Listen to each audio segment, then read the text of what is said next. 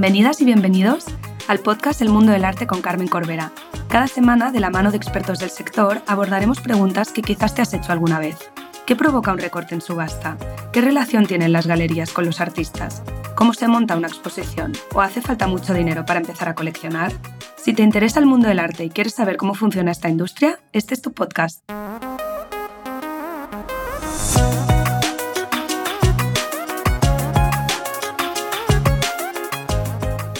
En este nuevo episodio me acompaña Iván Forcadell, un artista multidisciplinar, para hablar del rol que juegan los artistas dentro del mundo del arte y también sobre su experiencia personal como artista. Iván no ha cumplido los 30 años y ya tiene más de 25 exposiciones a sus espaldas. De hecho, el 11 de junio se inaugura en Tarragona, en el Médul Centre d'Arts Contemporáneas de Tarragona, su exposición La Coentor.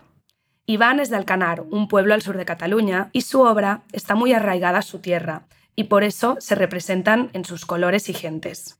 Su obra está llena de texturas y de motivos aparentemente sin sentido, pero que representan un mundo costumbrista y rural. Iván y yo nos conocimos hace un par de años y el año pasado tuve la oportunidad de visitar su estudio en Alcanar y fue una suerte porque creo que es importante, mm, si tienes la oportunidad, poder visitar también los estudios de artistas porque entiendes más su práctica, su manera de pensar y entiendes mejor su obra. En esta conversación hablamos sobre qué significa ser un artista, cómo se navega el mundo del arte siendo un artista tan joven, también hablamos de la disciplina y de la inspiración, y en general nos lo pasamos muy bien, la verdad.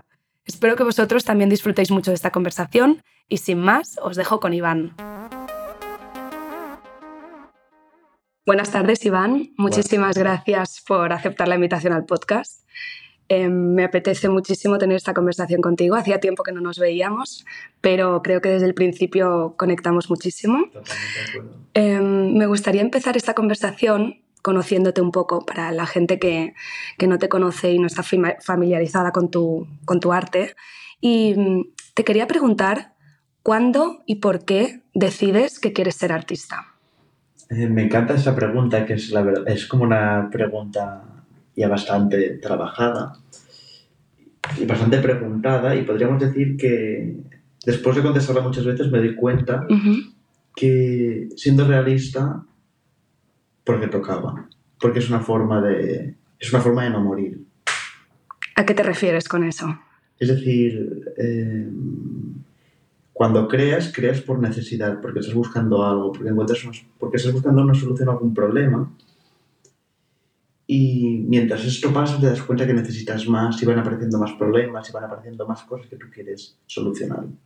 Entonces es como que tenías como algo dentro que tenías que sacar y la manera de sacarlo era a través de la creación. Mira, más que algo dentro, creo que todos y cada uno de nosotros tenemos un punto de vista y llámalo ego o ser absurdo o como quieras tú llamarlo, tenía la necesidad de proyectarlo y enseñar mi, mi forma de, de, ver las cosas. ¿Y, ¿Y cómo son esas primeras creaciones? ¿A qué edad? Desastrosas. Desastrosas y monstruosas, pero es algo que aprendí y soy muy yo creo que es la cosa que soy más contento y es que para ser convencido y para aprender tienes que exponerte. Entonces decidí exponerme con piezas malísimas eh, desde que empecé. Mi primera expo individual fue cuando se tenía 16, 17. Y aquello era monstruoso, monstruoso. Después ya... Bueno, y después muchas de las expos que he hecho han sido bastante malas, por no decir muy malas, y cada vez, cada... Creo que voy aproximándome a la decencia. Pero estoy totalmente de acuerdo con lo que dices. Al final, si, si no arriesgas, si no pruebas, no te conoces o no avanzas, ¿no? Entonces, supongo que tu manera de ir conociéndote o ir creando es a medida de ponerte pues exponerte. Totalmente, y mm. aquí se rescata una frase que he dicho bastantes veces, que ser artista es como ir en moto. El chasis eres tú.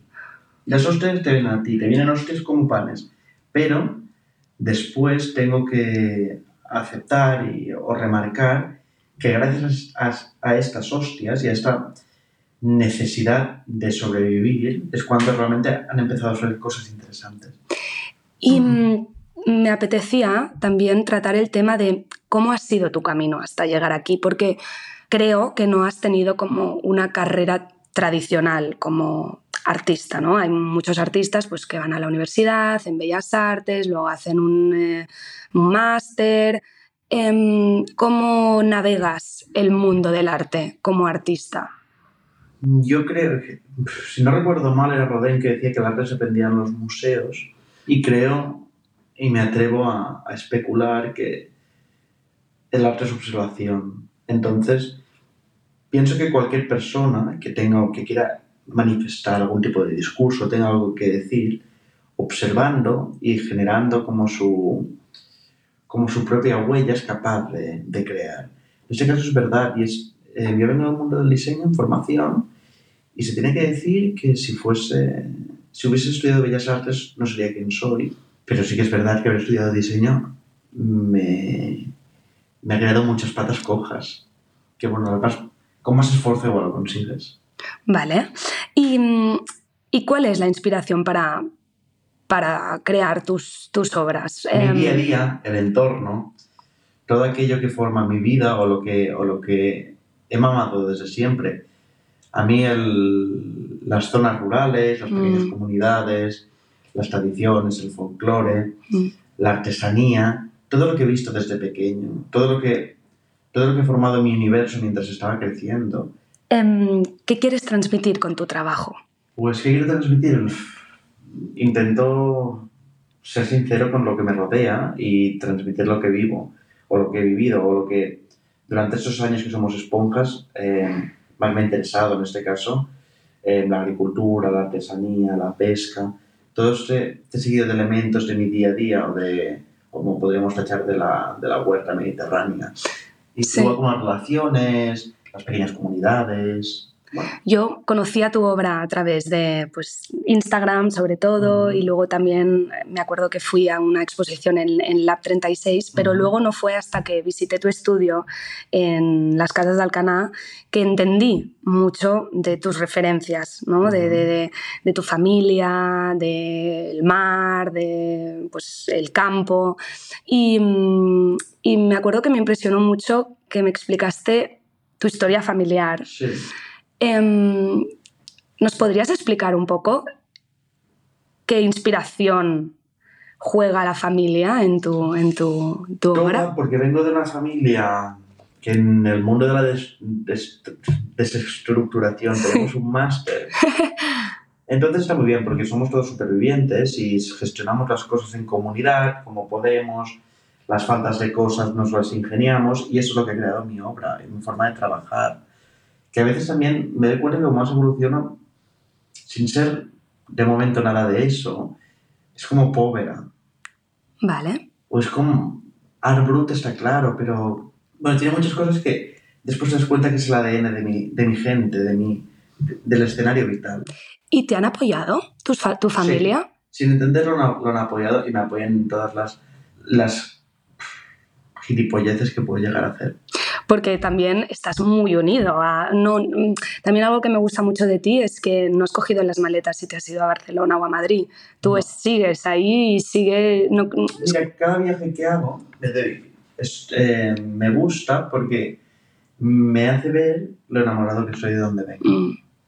Me encanta viajar y viajo bastante, cada vez más, aunque a veces no me apetezca. Mm. Y me hace como, wow, qué privilegio tengo de haber nacido donde he nacido. Total, y qué, y qué importante verlo y, y, quererlo compartir con los demás, ¿no? Bueno, sí, sí, sí. Y mmm, también me interesaba preguntarte sobre, más como sobre la profesión de artista. Eh, yo me preguntaba, ¿cómo es el día a día de un artista? Es decir, tú tienes un plan semanal, un plan mensual de tengo que hacer tantas obras o este mes quiero centrarme en este tipo de temas o por, porque desde fuera es como esta mmm, visión del artista ¿no? que se inspira y crea, uh -huh. pero yo no sé qué real es eso y cómo, cómo tú gestionas tu tiempo, tu inspiración. Ser artista para mí solo tiene un truco y es la disciplina. Cualquier cosa se basa en la disciplina. Yo tengo la suerte, la desgracia, que soy muy disciplinado. Me levanto a las 7 de la mañana, a las 7 y cuarto llego al estudio, hasta la hora de comer, como, em, vuelvo a entrar hasta última hora que voy a pasar por el campo y entre medio pues yo que sé, voy al huerto, voy a la piscina, salgo a tomar un café, pero no, en general yo me marco los trabajos.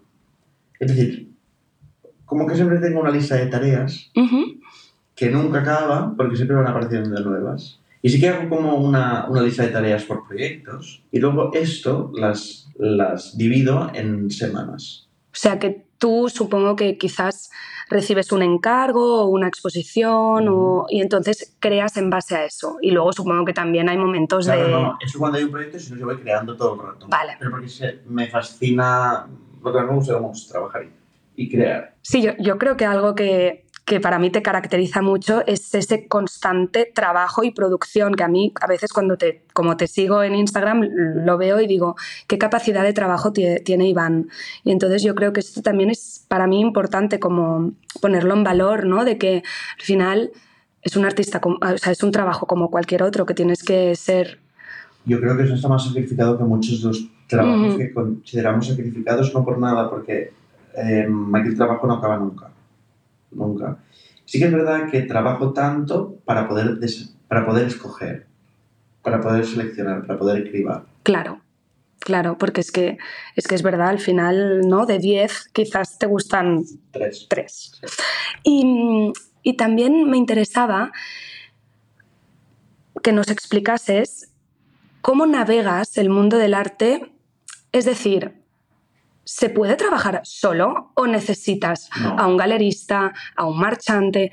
¿Cómo funciona? Porque no nos engañemos, eres artista, pero también te tienes que ganar la vida.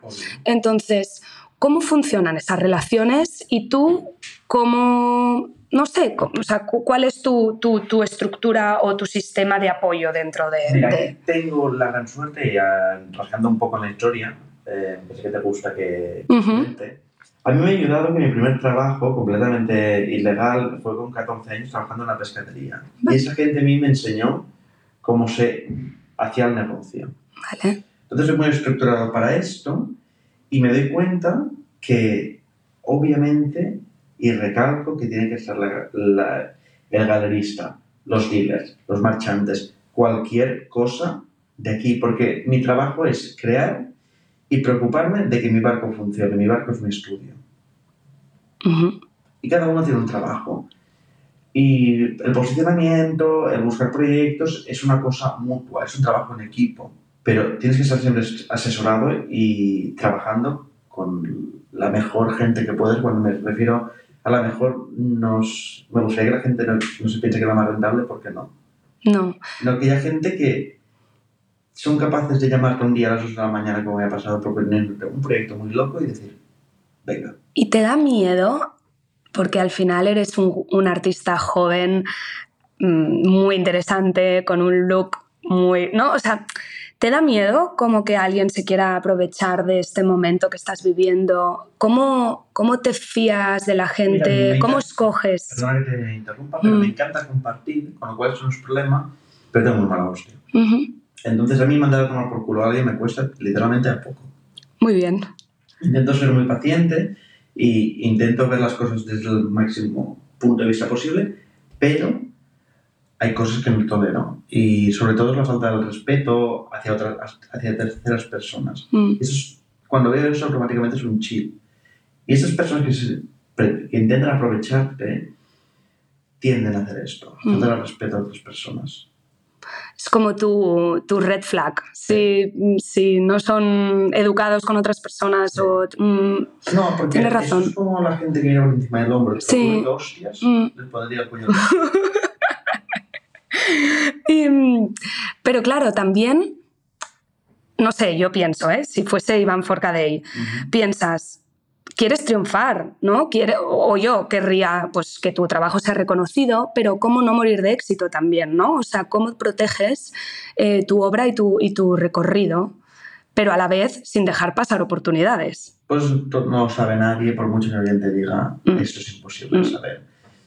Porque al final es como pillamos tantos caminos que no sabemos qué hacer, tantas Mm. encrucijadas, que al final es algo interior. Es decir, sí, no. También es verdad que tenemos mucho miedo, yo creo que es como la autodefensa de, de intentar encontrar algún, alguna respuesta, algún, algo que ha pasado. Y a veces, hostia, igual es que somos una banda de mediocres. Y el problema es nuestro y es este problema. Vamos a buscar otra decisión. Bueno, pues este comentario me, me ayuda a preguntarte algo que, que tenía ganas de, de- de abordar, que es, también te pido tu opinión hasta cierto punto, ¿cómo crees que está la escena artística en España? O sea, como artista, ¿es un país que te apoya, que te acompaña? Mm, ¿Cómo es tu experiencia? Está bien si tienes nombre. Si estás empezando, la gente es- no- son unos cutres y unos snobs. Pero, eh, bueno, yo creo que es que depende del momento. Porque si ahora mismo me acaba de. Una institución me está montando una expo, pues que voy a decir que, oh, qué maravilla, pero no. Porque al final, yo creo que somos unos. Somos maltratados, pero no como parecernos la víctima, como otros sectores. ujú. Es decir, yo me considero agricultor, que, pero en vez de plantar árboles, em, gestiono obras, pre- hago obras. Qué bonito este Eh, concepto. Entonces, yo creo que, por ejemplo, mi madre está mucho más jodida que yo, Ujú, porque nadie se acuerda. Nadie se, se acuerda de ellos y consumimos comida todos los días. mm, mm. Entonces, yo creo que es algo que se tendría que igual releer y, y reformular. Hablando de esto de, de- de arte así como más institucional, ¿en, en qué colección te gustaría estar o en qué museo o, En ¿no? todos, o una obra pública que dijeses, ¡buah! Esto, Esto en todos y en todos los sitios. porque escoger, ¿no? Sí, correcto, porque escoger, si al final pasará lo que tenga que pasar. Y no tienes nadie, no sé, algún coleccionista que digas, ay, me encanta lo que coleccionan, me encantaría formar parte de esta colección o, ¿no? Algo como tipo wishlist. Así hay muchos, Ya, hay muchos. Entonces no, porque creo que sería una falta de respeto hacia las otras. es verdad. Pero em, sí que vas a tener una exposición en, dentro de poco, que no sé si nos puedes explicar un poquito en qué consistirá, dónde es. Y... Bueno, pues mira, sí, voy a, a rica promo, señores oyentes, Sí, sí. venid todos. Eh, tenemos por un lado la expo en el Museo de Tarragona, el Centro de Arte Contemporáneo de Tarragona y la Casa Canals, que son tres espacios donde se presentan varias disciplinas mías, donde hay cosas que a la gente sorprenderá porque son peculiares algunas cosas de ellas. Y bueno, hay toda la nueva visión de pinturas, porque sí que es verdad que creo que, bueno, creo que no estoy evolucionando y posiblemente el, Forca, el Iván Forcade que estáis, estáis acostumbrados le queda poco. Vale, Y después, bueno, tengo al mes siguiente una en Los Ángeles, una galería que me gusta, que se llama Loren Gallery. Y bueno, hay otros players encima de la mesa. increíble, increíble. Y mm, también tenía ganas de tratar contigo em, otro tema que es un poco la moda y el diseño. Porque, bueno, personalmente creo que tienes como muchísima personalidad a la hora de vestir, a la hora de decorar, sé que también, bueno, hiciste diseño. Entonces, em, ¿qué rol juega la moda y el diseño en tu vida y en tu profesión? Mucho.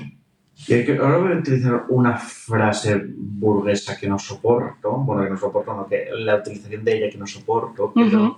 que es aquella que le decía, decía Pierre Berger a Saint Laurent de que eh, no es un artista, pero parece lo que es, bueno, no, no recuerdo bien bien, bien Lo buscaremos y lo pondremos. por favor. Eh, pues esto, es decir, yo creo que el arte y el diseño cada vez están más unidos. Ujú. De hecho, aprovecho ya para decir que, bueno, que estamos ultimando, voy a abrir mi estudio de diseño, Ujú, donde lo único que hay claro es que quiero, pretendo ser justo con todos los proveedores y igual como con los clientes, si algo no me interesa no voy a hacerlo, por ujú. mucho oro, me da igual.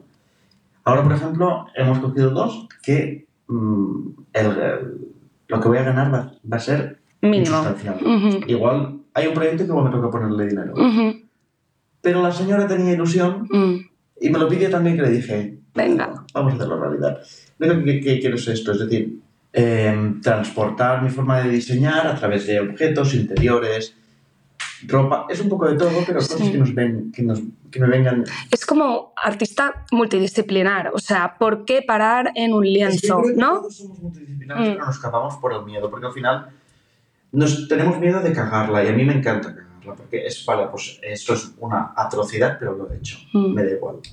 Es que gracias por decir esto, porque yo creo que tanta gente, y me incluyo, que te frena tanto el miedo de, ¿no? Del qué dirán o de hacer algo, cagarla. ¿Qué significa cagarla al final? Pues cagarlo ¿no? significa que te has puesto en el ojo de mira Mm. de algo para enseñarlo y no ha gustado. Ok, ¿ha muerto alguien? No, No. ya está. Que no la puede cagar es un médico y la cagan, con lo cual, menos hostias y menos egos. Que pues aquí vas mirando un mundo que son creativos y no sé, que se relajen. Sí, Estamos aquí de paso y tenemos que ayudarnos a... Yo creo que los artistas y los creativos, no- nuestra única misión es los diseñadores en hacer la vida más fácil Ujú. y los artistas en eh, hacer el interior también más fácil. sí. Ayudarnos a, Sí. a convivir en este mundo. Ya sea Sí, criticando, sí, sea lo que sea. sí. Todos, opinión. Y mm, con los artistas de tu generación o no generación, o sea, con artistas en general, ¿os conocéis? ¿Cómo os lleváis? Em, ¿Debatís? No sé, o sea, ¿cómo es la, la comunidad de Mm, La artistas? comunidad para mí es un desastre. Vale. Pero en cambio con los diseñadores y arquitectos me llevo súper bien. Ujú. De hecho tengo buenos amigos que son buenos diseñadores, buenos arquitectos y tengo algún amigo que es artista, pero sí que es verdad. Los artistas somos artistas porque tenemos un ego que no nos aguanta ni nuestras respectivas madres. Entonces, ¿qué pasa? Yo, como bien sabrás, tiendo a decir lo que pienso. Y esto no gusta y no soy un artista. Y, y claro, entonces pues sal- saca mi mala hostia y, y tal. Es, no, es la necesidad de transparencia. Ya. Pero porque la transparencia, a veces n- no nos damos cuenta que lo bueno de la transparencia es que nos ayuda a la gestión del tiempo. Sí. Transparencia bien dicha, ¿no? Correcto. Supongo. O sea, al final yo Sí, creo sí, que es esto. correcto, correcto. Mm, Bueno, supongo que no es fácil entre personas que se dedican a lo mismo y también compiten con las, para las mismas cosas, ¿no? Que a veces haya como rifirrafes. Bueno, también podríamos decir que tampoco es fácil estar con, es decir, relacionarte con, la, con gente en general Mm, y a la vez es muy fácil. mm, Es depende la complicación que tú quieras ponerte, hay gente que tienes como cuando te conocí nos llevamos muy bien. Sí. Porque todo, es muy fácil. Mm. Al final tenemos que hacer las cosas fáciles. sí, sí. Y mm, tú crees que, por ejemplo, Instagram, que tú tienes bastantes seguidores y quizás hay artistas pues, que tienen menos y que esto provoca como, no sé, mm, envidias. O sea, tenía también ganas de preguntarte qué rol juega Instagram en tu carrera y en tu promoción como artista. Mira, Instagram es como tener un aparador. Ujú. Punto. Pero ha llegado un momento que ese aparador tampoco, hay tanto que tampoco no funciona. No. Yo tengo Instagram porque tengo que tener Instagram, pero sí que es verdad que em, soy activo subiendo cosas absurdas. Ujú. De hecho, piezas, fotos de mis piezas, no subo. Subo muy pocas. En conjunto, un detalle, no Sí. sé qué, pero no, su- no suelo subir. ¿Pero por qué? Porque a la gente le gusta ver quién hay detrás. No, pero, no, pero porque por mí es un juego. Mm. Y como es un juego, cuando no quiero jugar, no lo hago. Mm. Entonces, por ejemplo, em, ¿tengo seguidores? Sí. Pero podría no tenerlos. Es decir, soy... Pero, y también, por ejemplo, no sé, en otro mundo, ¿no? Como en el de la moda, por ejemplo, a las modelos, cuando las contratan, les miran cuántos seguidores tienen en Instagram. Yo no sé si esto se ha trasladado al mundo del arte. Sí, sí, sí. sí, ¿eh? Vale. A todos les gusta tener promoción, comunicación, por así decirlo, para no quedar tan del pleistoceno, em, que la traiga el artista. Mm, Claro, de repente, ¿qué pasa cuando un artista tiene más, po- mm, más poder de, comun- de comunicación que la propia galería? Y esto pasa. Y aquí es el gran problema de los artistas. Porque entonces van con el ego subido, pero lo que no se dan cuenta es que el mm, 80% de seguidores o 90% mm, te siguen porque haces cosas bonitas, porque... No te van a comprar ninguna pieza. Correcto, y al final el rol del galerista es. Al final, el galerista es una persona que mucha gente es, muy reservada. Mm, Ya está. Tengo grandes coleccionistas que. Creo que no tienen ni no. Lo sé. Al final, si te digo la verdad, a mí solo me parece muy bien que me conozca gente, porque quiere decir que el arte cumple su función, porque el Ujú. arte, si- mientras está en el estudio, es una cosa mía. Me gusta compartir y que el mundo pueda disfrutarlo, pero si tú me dices mañana que quieres mil seguidores en Instagram que sean mil personas del sector o un millón de seguidores, mil personas. Mejor calidad que cantidad. Totalmente. Mm. Y, y no pasa nada y está todo muy bien. Y está bien porque a veces te llegan a casa regalos y tal, que claro, como soy también un desecho, pues, pues sabes a quién hacen... Hombre, a mí me haría ilusión recibir algo. Sí, hace mucha ilusión y siempre intento poner una historia o algo. Sí. Pero por preferencia, porque me apetece. Pero muchas veces me encanta porque esto va a alguien del pueblo, algún amigo, no sé qué, hace infinitamente más ilusión. Sí, total. Y yo creo que también es no caer como en, en esos deberías, ¿no? De un artista debería tener tantos seguidores No, o... mm, no, no. no. Debería- Te centras más no, en Instagram mí- que en tu... no, para mí lo que deberíamos hacer, de verdad, y no seamos artistas, me da igual, artista, diseñador, sepulturero, me da igual. ¿Qué palabra? Me encanta. Lo que tendríamos que tener claro, y la cosa importante es despertarnos cada mañana y acostarnos cada noche, todo ok, habiendo hecho algo importante para cada uno y aportando. Y ya está. Sí. Y, hostias, viva las vidas comunes. Todo el mundo queremos ser algo que no somos. Vamos a disfrutar de lo que somos y no pasa nada. ¡Qué gusto! Gracias. es que tienes toda la razón. Bueno, después de esta super conversación que me quedaría horas hablando contigo, Iván, Lo vamos a em, lo vamos a hacer ahora. Apagamos el micro. Señores oyentes, espectadores, señores, señoras, señores, que os vais a perder Sí, la conversación el sigue. que nos. Te quería preguntar algo que les pregunto a todos mis invitados del podcast, que es, si tuvieses carta blanca y pudieses tener cualquier obra de arte colgada en tu casa donde tú quisieses, ¿cuál sería y dónde la colgarías? Buah. Está jodido, pero. Se me ocurren muchas, muchas, muchas, muchas, muchas. Pero quizás Ujú. arrancaría un cacho de pared de, de Altamira y la- me la pondría en la bañera para mientras me baño verlas y, y reflexionar sobre aquello, ¿no? Sobre el inicio de todo. Eso es como, hay un viaje que siempre he querido hacer, que en la pandemia, antes de la pandemia quería hacerlo, luego, claro, me puse como, bueno, como un pequeño oso panda Sí, y ahora no, Estás no guapísimo. tengo, me estoy entrenando para hacerlo, es ir a hacer el Kilimanjaro, Vale. una, llegar a la- zona más alta que, llegue- que lleguemos del Kilimanjaro Sí. y de allí mirar lo que se ve. Porque creo que es, es donde nace Empieza todo. Mm. Sí. Mm. A ver qué colores hay, qué esencia hay, qué olores, qué todo. Increíble. Y me parece brutal lo de Altamira. O sea, nunca se me hubiese ocurrido de- decir esta respuesta. Bueno. Y claro, carta blanca, o sea, y que es las primeras obras de arte de- Sí. del mundo. Sí. Increíble. Pues muchísimas gracias, Iván. Gracias a ti, me hace muchísima ilusión Y acabar así. Y ahora quiero decir una cosa off the record y no, no me han pagado.